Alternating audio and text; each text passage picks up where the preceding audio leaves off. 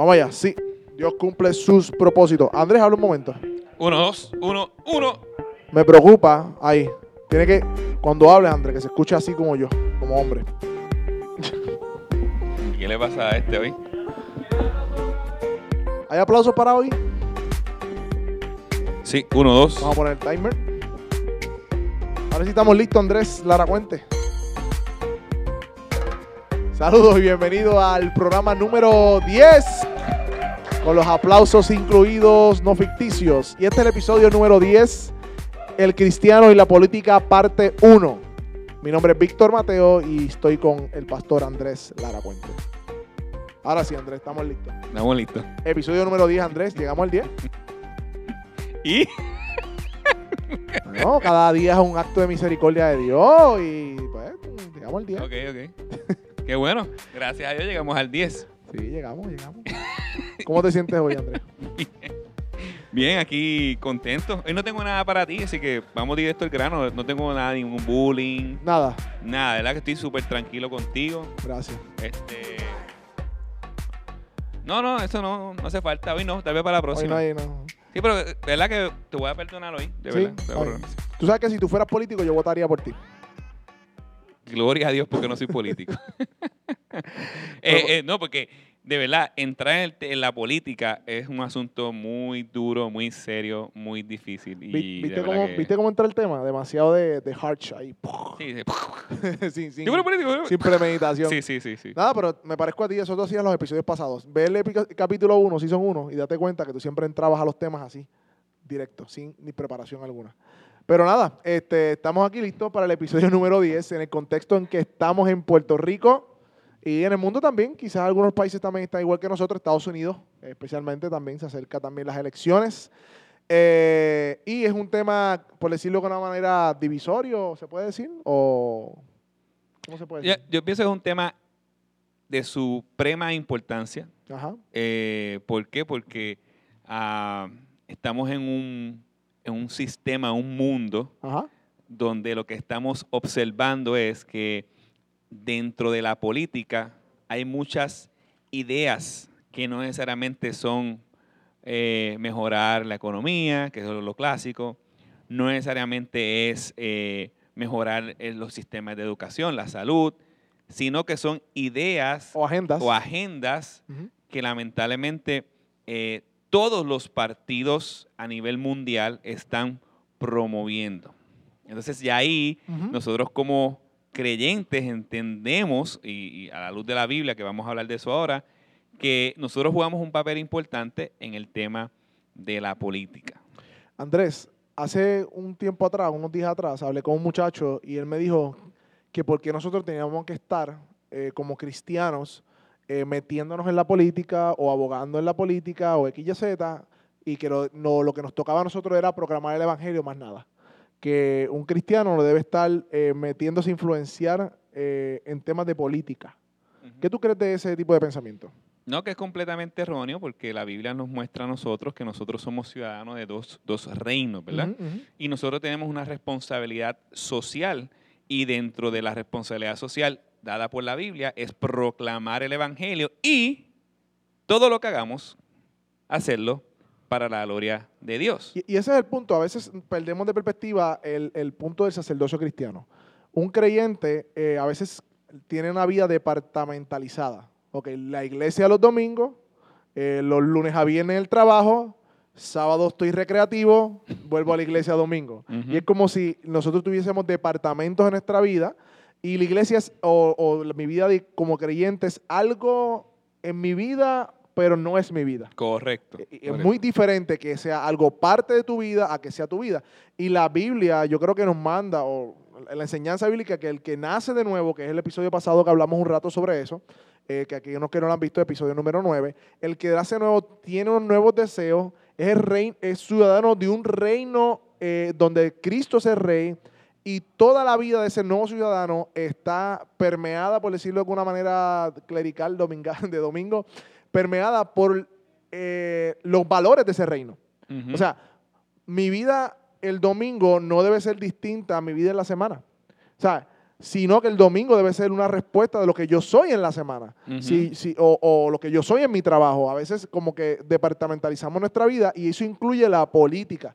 Nosotros somos creyentes y nuestra identidad como cristianos incluye aún el acto o, o participar en todos los actos civiles.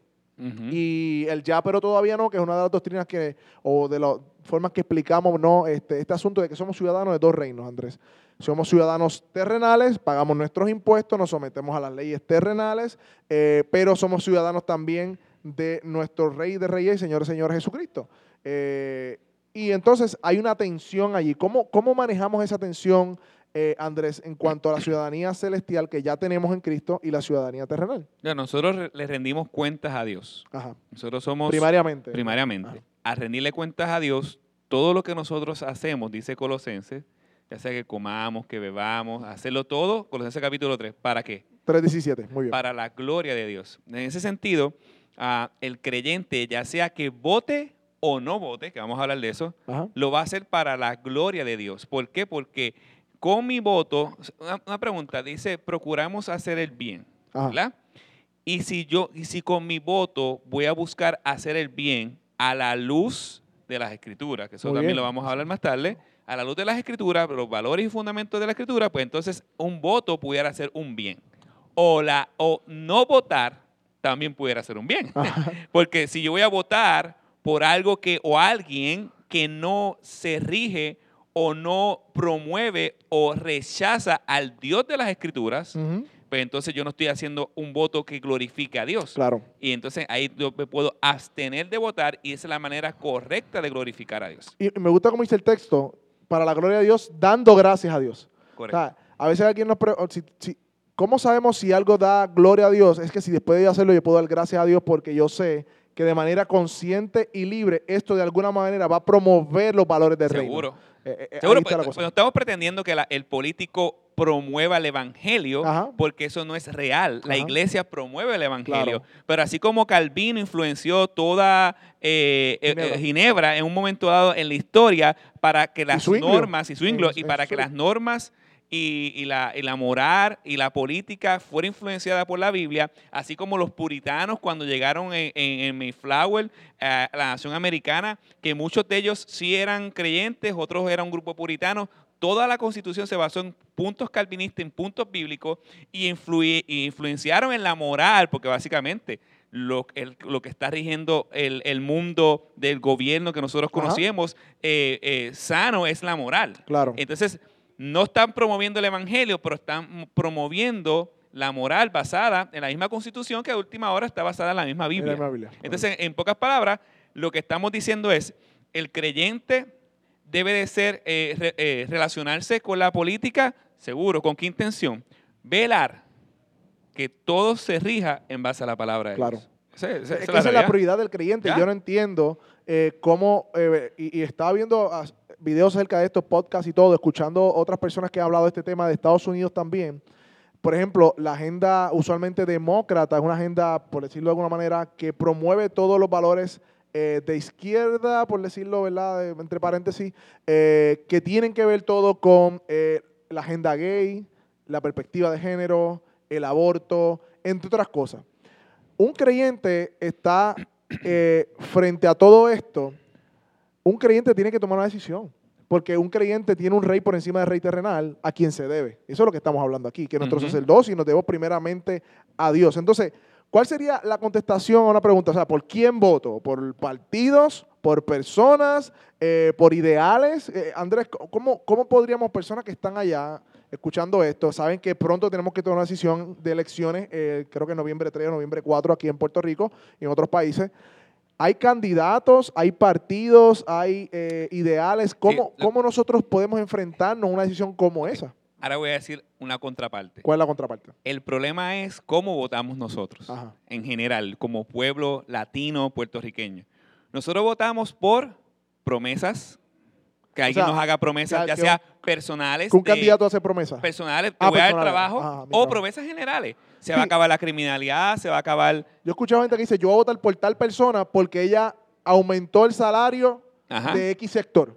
Por eso solamente, y como yo estoy en ese sector, voy a votar por ella. Yo he escuchado eso. Promesas por color, Ah, ya yo, yo sea he escuchado que, personas que dicen eh, también, yo mi- siempre he votado por este partido. mi mamá es este partido, pues yo voy a hacer este partido. Promesas por color. Otra cosa que, que, que a Esos veces... son criterios erróneos lo que estás diciendo. Correcto, esta Ok. es la contraparte. Criterio erróneo. Otra parte, por empatía. Ajá. porque la, lo veo o la veo con convicciones firmes, eh, la veo proclamando una, una, una forma eh, de, de audaz y la veo hablando de, o lo veo hablando de esta manera y por eso yo voy a votar por él. Claro. Pero nadie se ha detenido Ajá. a evaluar qué rige la vida de este candidato, cuáles son sus valores. En pocas palabras, vota- un creyente debe votar por candidatura, no simplemente por partido. No por partido, exacto. Número, número dos. Que, y, y cuando votas por candidatura, tú cuando vas a ver al a la persona que tú vas a votar, tú tienes que ver cuáles son sus valores, Ajá.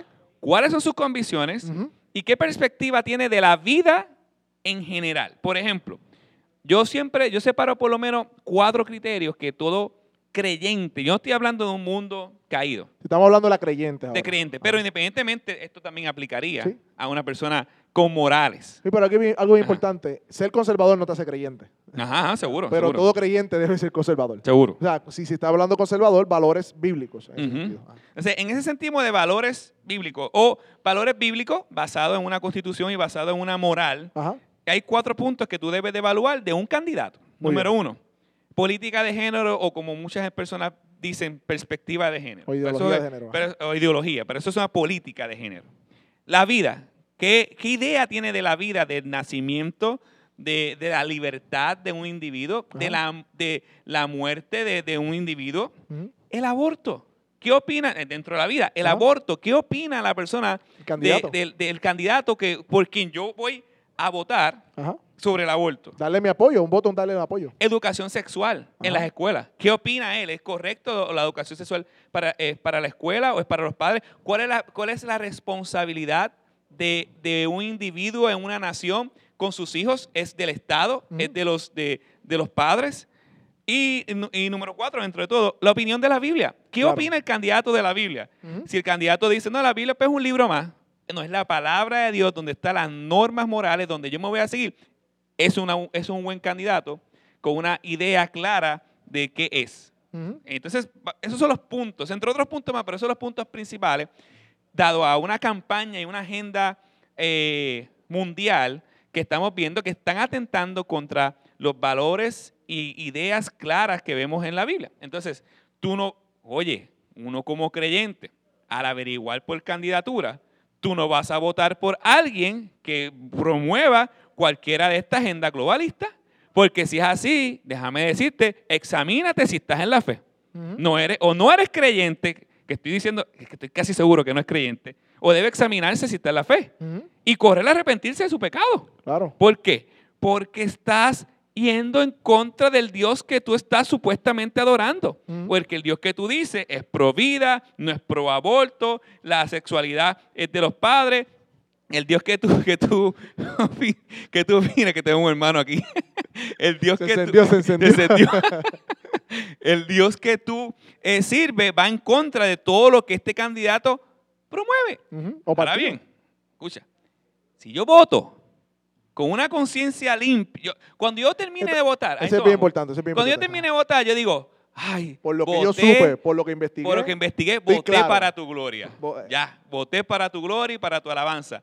Pero, Si el candidato después hace otra cosa.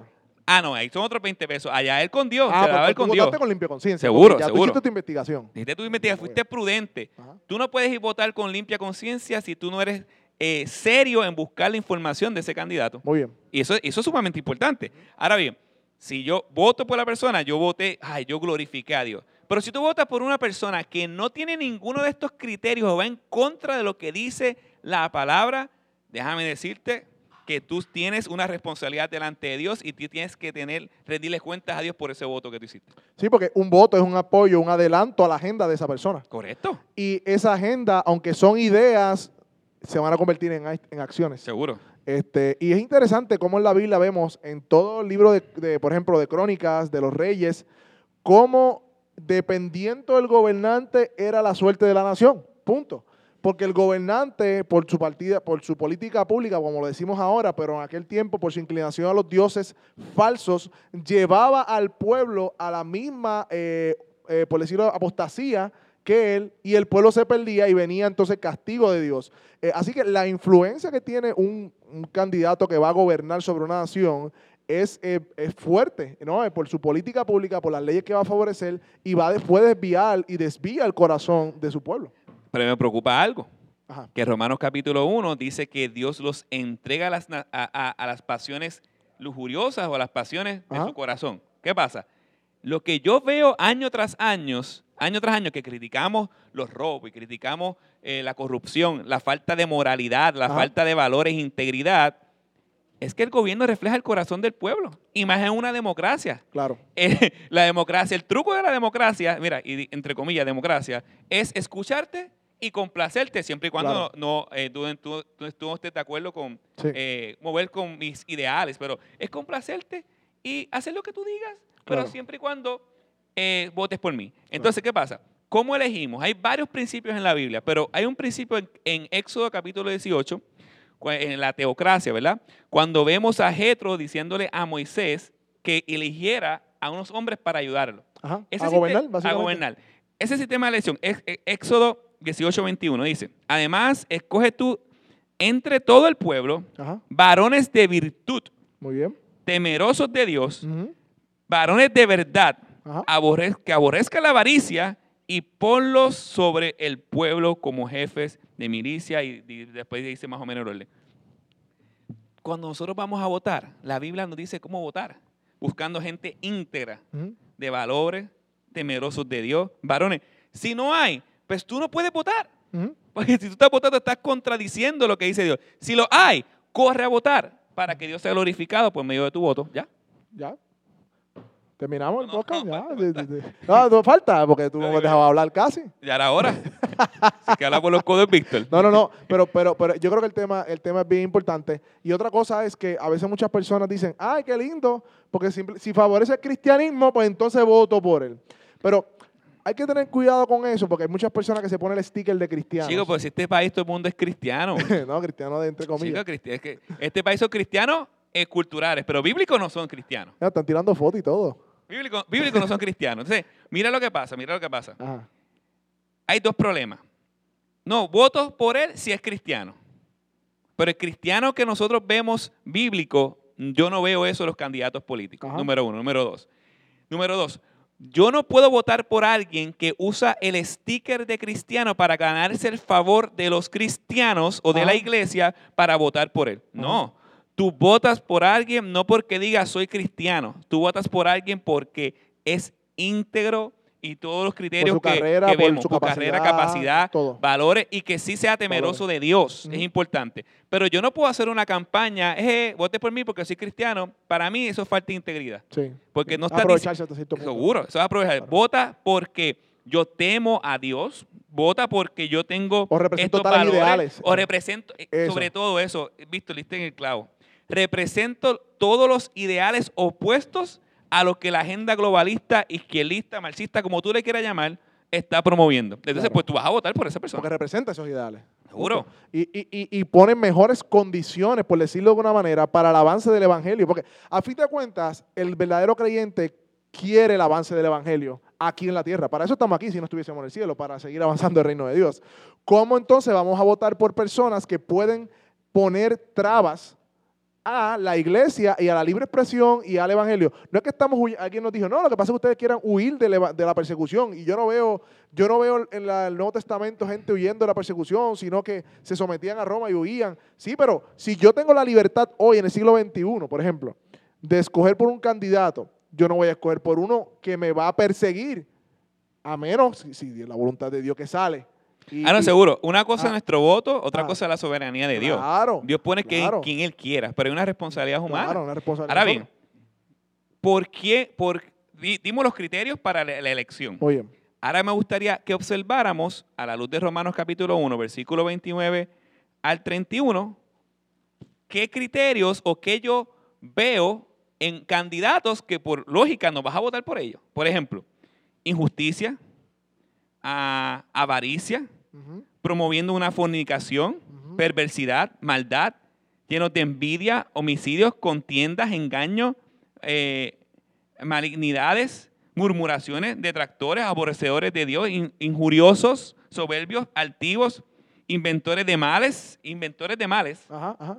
By the way, esa es la agenda globalista, Ajá. inventores de males. Tú eres en la verdad y la hacen ver como bien cuando es mentira Claro. desobedientes a los padres, necios, sin afecto natural, implacables, sin misericordia. Entonces, entre otras listas que tú vas a ver en la Biblia de pecado, cuando nosotros vemos la Biblia y vemos tantas listas de, de- de- de- de ideales que están en contra de la palabra, pues entonces tú tienes que decir, oh, mira, esta, esta lista que yo tengo aquí es suficiente para ver la agenda de este, la agenda de este y la agenda de este. El punto aquí es, ningún cristiano vota por alguien que odia o alguien que no promueve o no teme a Dios. Ningún cristiano vota por alguien que representa los ideales opuestos a los ideales de Dios. Si no, no estás en la fe. Otro texto. ¿Qué comunión tiene la luz con las tinieblas? ¿O qué parte del creyente tiene con el incrédulo? Santiago. ¿O almas adúlteras? Santiago- Santiago 4.4. ¿No sabéis que la amistad con el mundo es enemistad hacia Dios? Por tanto, el que quiera ser amigo del mundo se constituye enemigo de Dios. Y aunque en, en el contexto no está hablando directamente de por quién votamos o no, sí hay unos principios que se extienden más allá, que tiene comunión las tinieblas con la luz, que tiene que ver un creyente que está en luz apoyando agenda de alguien que está en tinieblas. Ah, es el mismo principio, este, o que está promoviendo las tinieblas sobre eh, la tierra como tal. Así que yo creo que, que- que hemos dado en el clavo en ese sentido. Pues, con en este claridad. primer episodio sobre el tema político. yo creo que porque va, política, va a haber por lo menos cuatro o cinco episodios que, que es importante. tanto, Andrés, ah, rayos. Sí, sí, Y si sí, traemos sí. candidatos para acá y los entrevistamos. ¿no? Eh, no me gustaría, pero nada. Eso es otro Pero, tema. Eso es otro tema. Mencionaste algo que quizás la gente ignora un poco, la agenda globalista. Hay una agenda, eh, ¿son teorías de conspiración o realmente No, no, no, hay una agenda? ¿sabes? Pues, si yo, ok, teoría de conspiración es una teoría. Ajá. Una agenda es una evidencia que se está viendo en todo lugar. Como la ideología de género. ideo- eh, o sea, correcto, ideología de género. eh, ah, el, Un el- ejemplo de eso es que grandes corporaciones abortistas están invirtiendo dinero en gobiernos para que implementen la ideología del género Ya. y también el feminismo y también todo este tipo de movimientos porque promueve lo que es la ideología del aborto y por ende quieren legislar a favor del aborto porque es feminismo un también. negocio. El feminismo. Eso es otro punto, no lo puse. Eso el está feminismo. claro ahí, eso está una claro. persona que es feminista. Oye, eh, todos los todas las, las, las- las candidatos, entiendo, que lo- lógico, van a querer procurar que, que- que no haya un asesinato de mujer, Claro, o no contra la Hay que violencia. eso feminismo porque Pero es importante, escuche, la violencia es un aspecto general del hombre, mujer, niño, niña, Que no tiene joven, que ver con adulto. el género. No tiene que ver con género, tiene que ver con el pecado. pecado. Entonces, por eso necesitamos gente temerosa de Dios eh, en, en, en- en política. Claro. Así que, Andrés, ¿tú te tirarías para política alguna vez? no, jamás y nunca. Yo soy pastor, Dios me llamó político. Y si yo me tiro, ¿tú votas por mí? Muchas gracias por el episodio. Oye, ¿en serio? ¿Tú no votarías por mí? si Dios te llama a eso, yo votaría por ti. Ay, pues, yo lo pensé una vez, fíjate. Si Dios te llama a eso. Pero déjame decirte algo. Espérate, espérate, espérate. A- a- personas que, sean candidatos, que estén pensando contribuir con todo eso, ¿hay alguna, alguna, algo que podamos aportar en la mente de esas personas que quizás digan, pues mira, como yo puedo aportar a tal partido, quisiera meterme en algún movimiento como esto? Se me olvidó lo que te iba a decir. Ah, está bien. O sea, pu- puedes, puedes ir, puedes ir. Ah, como candidato yo.